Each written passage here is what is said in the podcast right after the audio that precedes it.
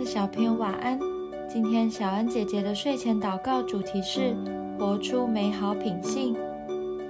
提多书二章十四到十五节，他为我们舍了自己，要使我们脱离一切罪恶，又洁净我们，特作自己的子民，热心为善。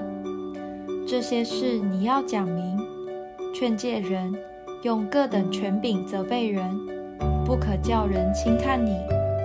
耶稣基督为我们被钉死在十字架上，他的宝血洁净我们，使我们能够理所当然，不带着害怕的来到神面前，与神有美好的关系。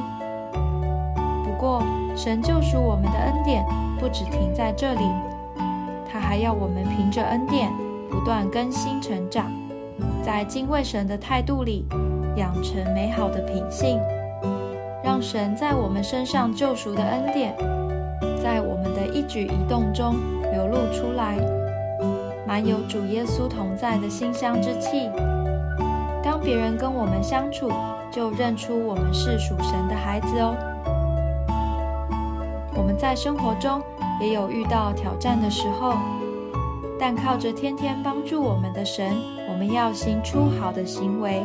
渐渐长大成熟，配得成为神的孩子。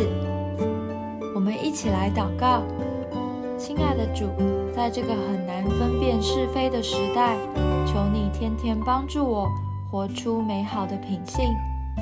你要求我虔诚守住教导，我将我的眼睛、耳朵、嘴巴、手和脚和我的全心交在你的手中。